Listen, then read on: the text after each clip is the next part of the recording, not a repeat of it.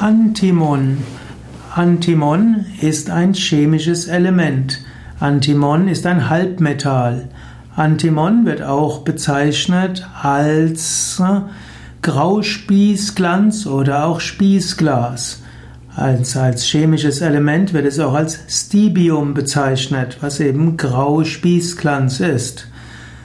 Antimon ist, war schon im Altertum bekannt und die alten Alchemisten hatten gedacht, dass Antimon eine Art koagulierter Mercurius ist, also eine Art Quecksilber.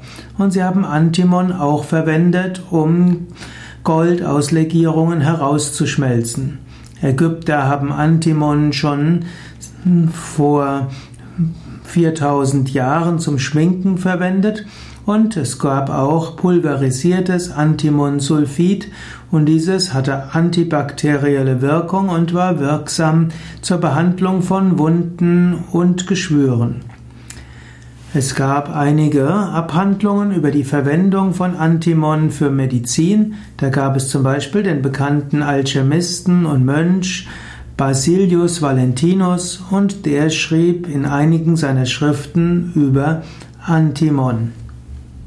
Antimon wird also wurde also in der Medizin verwendet. Allerdings muss man sich bewusst sein, Antimon kann auch sehr giftig sein. Heutzutage wird Antimon kaum mehr verwendet.